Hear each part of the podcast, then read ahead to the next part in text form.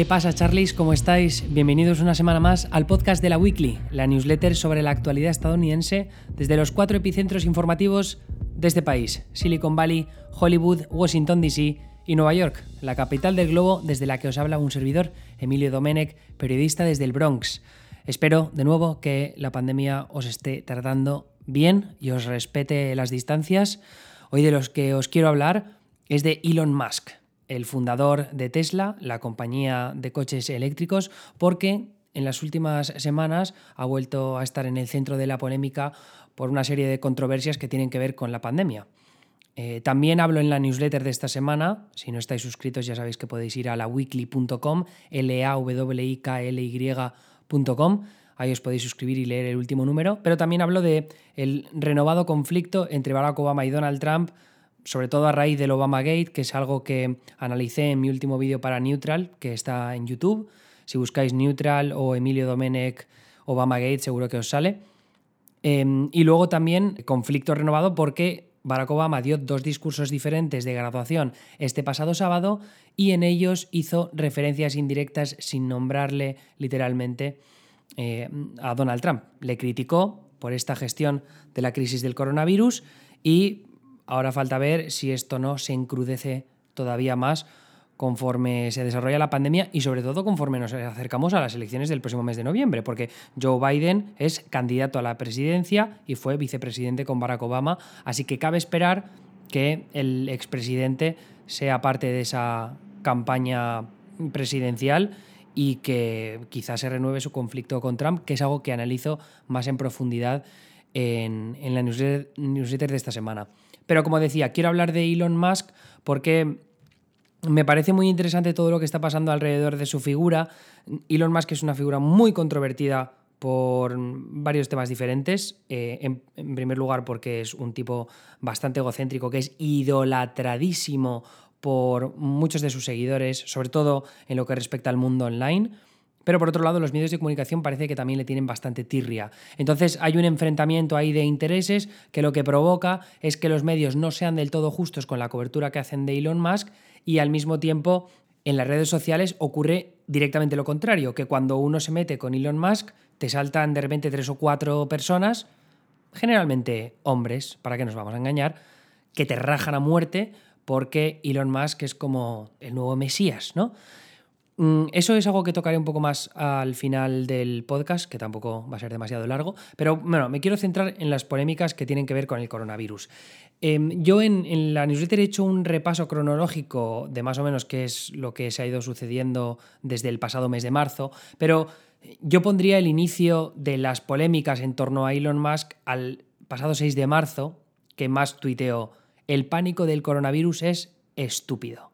Esto es algo evidentemente que le ha, venido de vuelta conforme la pandemia se ha hecho más grave. Pero es que el 8 de marzo, es decir, dos días después de ese primer tuit, eh, Musk dijo que la viralidad y la mortalidad del coronavirus se estaban exagerando.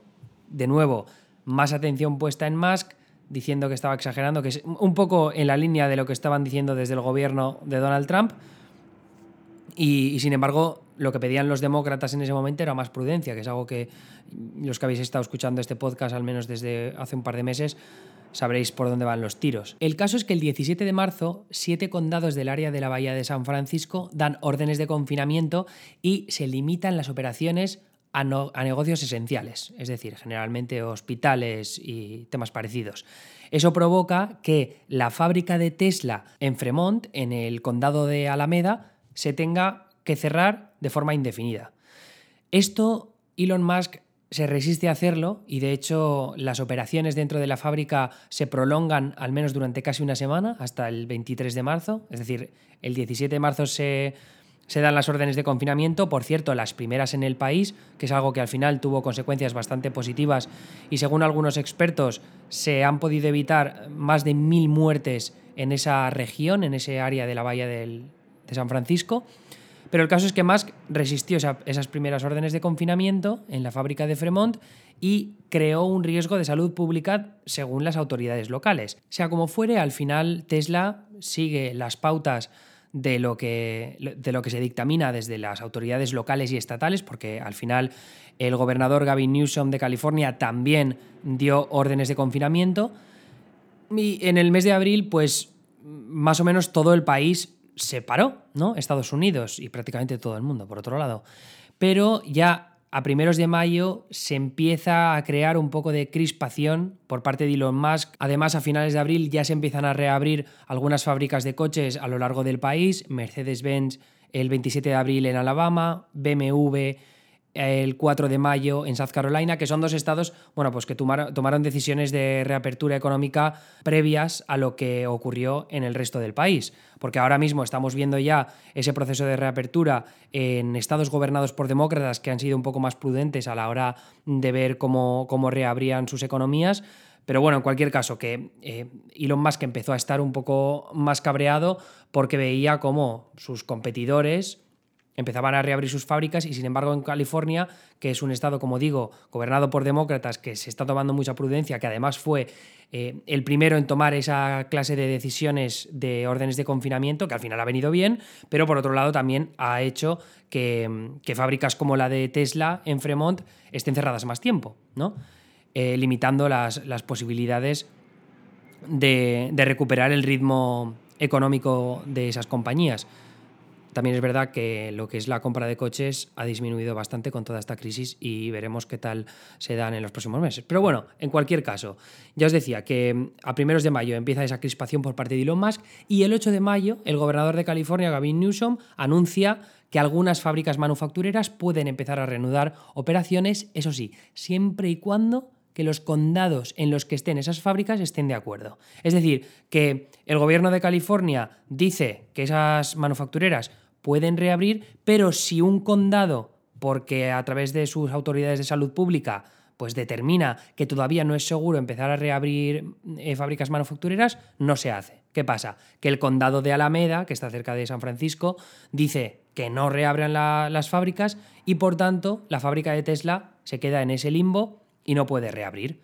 Esto pasa el 8 de mayo. El 9, entre el 9 y 10 de mayo, que es fin de semana, resulta que Musk se la suda completamente las órdenes del condado de Alameda, de hecho es algo que él dice en Twitter, que va a denunciar al condado de Alameda, y tira para adelante con la reapertura, ya llama a trabajadores para que vayan a trabajar. Esto es según mm, informaciones que han salido más adelante, porque fue The Verge, que es una, una página que habla de tecnología, parte de Vox Media, que fueron los que el lunes informaron de que efectivamente Tesla había reabierto, bueno, había reanudado sus operaciones en la fábrica de Fremont, donde aparte trabajan miles y miles de personas. Si no me equivoco, me parece que eran en torno a unas 10.000 solo en esa fábrica.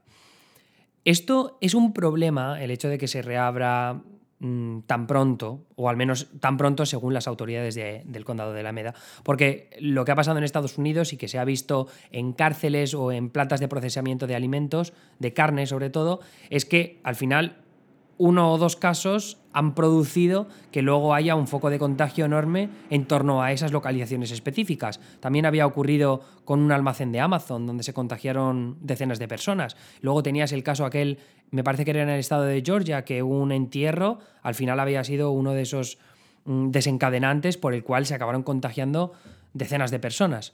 Entonces, el miedo que existe es ese, que al final, compartiendo un espacio como es el de una fábrica, miles y miles de personas, que al final son, todo parte, son todos parte de una cadena de montaje, pues parece un poco más peligroso. Más adelante hablaré de las medidas que están tomando dentro de la, dentro de la fábrica de Tesla. Pero siguiendo un poco con la cronología, el tema es que ese fin de semana mm, la fábrica de Fremont de Tesla mm, reabre un poco, eh, retomando parte de sus operaciones, pero evidentemente no con la producción al máximo. Y el tema es que ese fin de semana el New York Times también publica un artículo sobre toda la polémica de Elon Musk sin informar todavía de que habían reabierto eh, sus puertas en, lo que respecta a la fábrica y lo que dice un, supervisor del condado de Alameda es que habían, en los últimos días, habían estado negociando con Tesla para ver cómo llevaban a cabo esa reapertura a partir del 18 de mayo. Es decir, que era solo esperar una semana más. Pero se ve que Musk estaba empeñado en abrir ese fin de semana y al final se salió con la suya. De hecho, el condado de Alameda se echa para atrás, no les dice nada a Tesla, no les pone ningún tipo de denuncia, ni van allá a detener a nadie, que es algo de lo que más amenazó. Dijo, primero dijo, si no reabren el condado y no dejan que la fábrica retome sus operaciones y nos siguen tratando como una mierda, lo que voy a hacer al final es coger la, según el última fábrica manufacturera de coches, que creo que es verdad, em, en California y la voy a mover a Nevada, que está muy cerca de California, o a Texas. Entonces ya digo, reabre la fábrica ese fin de semana y el lunes The Verge, la página esta que os decía, cuenta que la fábrica ha reanudado sus operaciones y Elon Musk lo confirma en su cuenta de Twitter y dice, hoy voy a estar en la cadena de montaje, si quieren venir los, las autoridades del condado de Alameda a detener a alguien, yo me voy a ofrecer para que me detengan.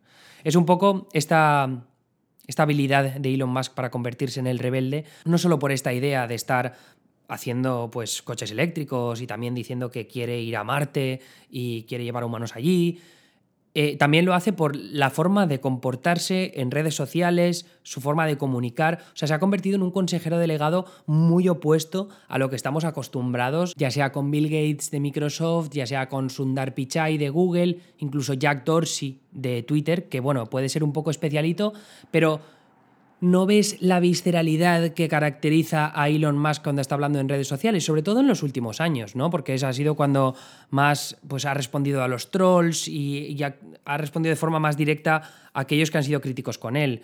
Eh, recuerdo que fue una de sus grandes polémicas cuando el tema de los niños del equipo de fútbol que se quedaron atrapados en la cueva aquella tailandesa que él propuso hacer aquellos mini submarinos para rescatar a los niños, que al final quedó en nada y que a los niños se les rescató de otra forma, pero que luego hubo uno de los británicos que se encargó del rescate, que en una entrevista con CNN pues criticó a Elon Musk por lo de los mini submarinos. Elon Musk respondió en Twitter llamándole pedogay, que era como pedófilo, que según Musk era simplemente una forma de insulto en Sudáfrica para llamarle creepy, y, el otro se lo tomó tan mal que luego se, fue a juicio con Elon Musk, que Elon Musk terminó ganando, pero bueno, esto se convirtió en una polémica enorme en, su momento. Y esto pues se ha ido sucediendo a lo largo de los años, mm, sobre todo yo creo que de forma eh, más rotunda pues recientemente y en estos últimos meses, conforme el tema del coronavirus se ha convertido en una guerra cultural innecesaria, completamente innecesaria, porque el tema de las mascarillas está siendo asqueroso en Estados Unidos, porque ahora parece que si llevas una mascarilla te tratan como, ah, tú eres un rojo, ¿no? O sea, es así, está siendo así en Estados Unidos. Y ves algunas conversaciones online y la gente está, bueno, es que, es que, no, no, sé explicarlo. En Twitter a veces estoy compartiendo eh, conversaciones de, de, gente sobre este tema. Por ejemplo, había un ejemplo, valga la redundancia, eh, con el tema de los parques Disney. Bueno, resulta que los parques Disney habían anunciado que Disney Springs, que es un centro comercial que tienen allí en Orlando, me parece, pues iban a reabrir, pero con medidas de seguridad y de saneamiento apropiadas a, a esta crisis pandémica.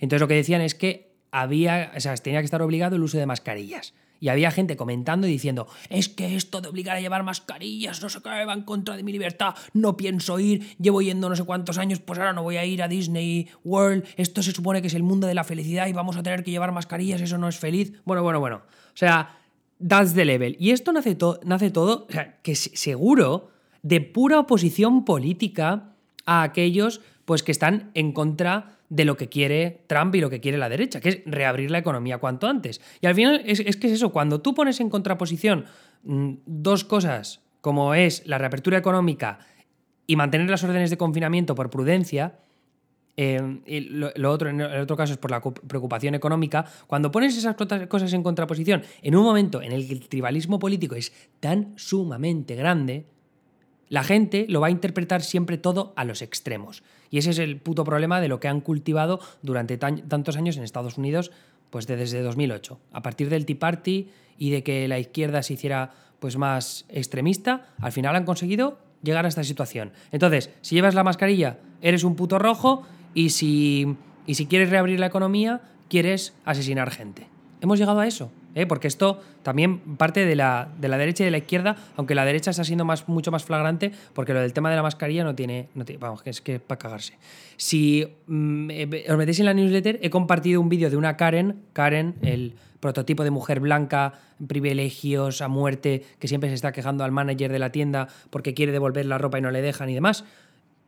Ese, eh, Karen es un nombre que se usa, un nombre genérico que se usa en modo meme para los que leáis la newsletter de forma semanal ya lo tendréis bastante claro, pero bueno, en cualquier caso, hay un vídeo de una señora que quiere entrar en un supermercado, no le dejan porque no lleva máscara, mascarilla, y, vamos, tiene ahí un enfrentamiento con los managers del super que es maravilloso. En fin, ve el vídeo completo porque es la polla. Eh, a lo que quería llegar, que esta guerra cultural, al final lo que ha conseguido Elon Musk al ponerse del lado de los que dicen que se está exagerando el virus, que hay que reabrir la economía cuanto antes, es que lo pongan del lado de Trump. Y esto es algo que él probablemente mm, no entienda del todo, al menos yo creo que no entenderá las verdaderas consecuencias que puede tener eso para su imagen pública a lo largo de los próximos años. Pero mm, según mi punto de vista, y aquí va una opinión pura y dura, eh, la legión de fans que se ha construido Elon Musk sobre todo es gracias al mundo online. Y sobre todo por la parte que tiene que ver con los gamers y con los creadores de memes. ¿Qué pasa con esta parte de la comunidad online? Ellos sobre todo son anti-PC, anticorrección política. Y es algo que ha ocurrido mucho a lo largo de los últimos años conforme la corrección política ha intentado ir en contra no, no, solo de las opiniones políticas conservadoras en general, luego también de forma más concreta en el humor. Y cuando tocas el humor, estás tocando los memes. También pasa en los videojuegos. Cuando la corrección política llega a los videojuegos, estás, o esta es la percepción, estás yendo en contra de los que normalmente siempre han jugado a videojuegos, que son los hombres. Y lo estás haciendo solo para contentar a la presión que tienes, pues desde grupos feministas, LGBT, LGTBQ, o también desde la presión desde los medios de comunicación. Entonces, en una comunidad online en la que la libertad de expresión es lo más importante por encima de todo, el hecho de que Elon Musk sea tan abierto a decir lo que le sale de los cojones, consigue que esa legión de seguidores que tiene, que le consideran lo que en Internet se conoce como meme lord, ¿no? como un señor de los memes, porque no solo em, le gusta participar activamente en los memes que se hacen sobre él, sino que también crea memes porque él es en sí mismo un meme. Y esto ha pasado mucho a lo largo de los últimos años. Recuerdo cuando se fumó un porro en el podcast de, en el podcast de Joe Rogan, la imagen suya fumándose un porro se convirtió en un meme gigantesco. Bueno, bien, el caso, al ser Elon Musk parte de esta comunidad, que lo acepten como tal, como uno de, como uno de ellos, un antinormi, un meme lord, esto ha conseguido que defiendan a Musk siempre que diga algo que se, que se malinterpreta o que se Em, o que se interpreta como una barbaridad que ha dicho Elon Musk en Twitter. Le van a defender siempre diga lo que diga. Entonces, cuando Musk tiene a esa legión de seguidores que alimentan la burbuja en la, en la que parece que está viviendo, al final siempre, en vez de mm, corregir, pedir perdón, lo único que va a hacer es doblarse. Y aquí lo que está pasando. Conforme más ve que la gente le critica por las declaraciones que ha hecho previamente del coronavirus, conforme la gente le critica porque dice que está reabriendo y está poniendo en riesgo la salud de sus, de sus trabajadores, conforme le digan que es muy trampiano por defender la reapertura económica y que él, él desde su punto de vista lo verá como que él solo está luchando por defender su empresa y la gente que trabaja para él, que al final necesitan sus empleos para, para seguir mm, sobreviviendo mes a mes, ¿no? Entonces, me parece que al final esa burbuja que se ha creado gracias al apoyo que tiene online ha hecho que se doble más que nunca y ahora esté satisfaciendo las opiniones no solo de esa comunidad online que le defiende a muerte, sino ahora también todos aquellos que forman parte del mundo del universo Trump, del MAGA, Make America Great Again, que ahora también están en sus menciones idolatrándole, diciéndole eres el puto amo porque sí hay que reabrir la economía, vamos adelante con ello. Y es algo que se ha visto de forma maravillosa este fin de semana. Porque Elon Musk tuiteó Take the Red Pill, tómate la pastilla roja, en referencia al tema de Matrix, ¿no? De pastilla roja para ver el, el mundo real, para salir de la caverna de Platón. Y lo dice de una forma diciendo, tómate la pastilla roja para ver el mundo como yo, es hora de que recuperemos la libertad, de que se reabra la economía. E Ivanka Trump ha retuiteado a Elon Musk y ha puesto Taken. Yo ya me la he tomado pastilla roja. Además, esto se suma a un tuit de hace un par de semanas en el que Donald Trump defendió a Elon Musk y su opinión de que tenía que reabrir la fábrica de, coches. Trump es de todo menos tonto, porque sabe que en esa comunidad online de, a la que os hacía referencia antes, que es esta comunidad gamer, esta comunidad de, gente que hace memes, que se mueve sobre todo en Reddit, en YouTube, en, siguiendo a gente como PewDiePie, por ejemplo, que es un youtuber al que yo eh, a mí me encanta, pero también es verdad que tiene una comunidad, pues ahí anti corrección política, que hay una parte que está muy interesada en el tema de los memes, pero también hay una parte muy tóxica. Pero bueno, que este tipo de comunidades que se han creado en Internet son muy susceptibles a acabar apoyando mm, a opinadores conservadores. Es algo que ha pasado mucho en YouTube con gente como Steven Crowder y como Ben Shapiro. Así que yo creo que Trump sabe que por ahí puede aprovechar y puede conseguir gente joven para, para que se sumen al movimiento MAGA. Así que yo creo que esa es una de las razones por las que Trump está tan empeñado en apoyar a Elon Musk, pase lo que pase. Pero bueno, lo que decía, al final se han sumado estas dos comunidades online. Por un lado, el tema de los gamers que os decía antes, o de los creadores de memes. Luego, por otro lado, el, el universo Trump. Y ahora más piensa que no tiene que. No tiene que cambiar de opinión. Va a seguir en las mismas. Así que lo que se va a ver a partir de las próximas semanas es cuáles pueden ser las consecuencias de reabrir una fábrica como la de Tesla en Fremont. Al final lo que ha pasado es que mm, ha reabierto la fábrica Elon Musk, ahora la fábrica de Fremont de Tesla está en marcha, falta ver qué nivel de producción toman. El Bloomberg se hizo el otro día con un email interno de Tesla en el que decía que iban a intentar ponerse con la producción al máximo dentro de poco, que es algo que iría de nuevo en contra de las directivas de las autoridades locales del condado de Alameda. De nuevo, parece, de todas maneras, que están tomando las medidas oportunas en, los en lo que respecta a saneamiento y a seguridad, aunque ahí hay mm, opiniones dispares por parte de los trabajadores, según entrevistas que han hecho desde The Mercury News, The New York Times, CNBC, NBC News. Así que se puede leer un poco mm, por parte de todos lados. Algo que tiene sentido teniendo en cuenta, como decía, que hay mm, miles y miles de trabajadores en esa fábrica. Pero ya digo que es algo, igual que pasa con la reapertura económica de muchos estados, va a pasar con la reapertura de una fábrica como esta. Hay que esperar a ver si de verdad pues, se ha ido demasiado rápido o no. O igual los que intentaban ser prudentes estaban siendo demasiado prudentes. En fin, ese es un poco el resumen de toda la situación. Espero que haya quedado lo suficientemente claro. Yo lo voy a dejar aquí. Tenéis el resto de la newsletter donde hay tres artículos maravillosos que os recomiendo. Uno de Axios sobre el tema de las compañías de Silicon Valley, cómo van a ir dejando que la gente trabaje más desde casa. Un reportaje increíble de The Atlantic sobre el tema de QAnon, la teoría de la conspiración, que es algo que ya tocaré en la newsletter dentro de poco. Y otro sobre Jeffrey Katzenberg y el tema de Quibi, de mordisquitos, que ya lo hemos comentado aquí en el podcast y que os interesará porque parece que Quibi se va a tomar por culo. En fin, si queréis ser parte de la weekly, me gustaría mucho que intentarais sumaros al equipo de la weekly premium. Son 5 euros al mes y de esa manera no solo eh, colaboráis con el esfuerzo que supone hacer esta newsletter, sino que también recibís una newsletter y podcast extra todos los viernes. Habrá novedades también en lo que respecta a Twitch, pero eso ya lo dejo para la semana que viene o dentro de dos, ya iré avisando en mis redes sociales. Mi nombre es Emilio Domenech, periodista desde el Bronx, arroba nanísimo.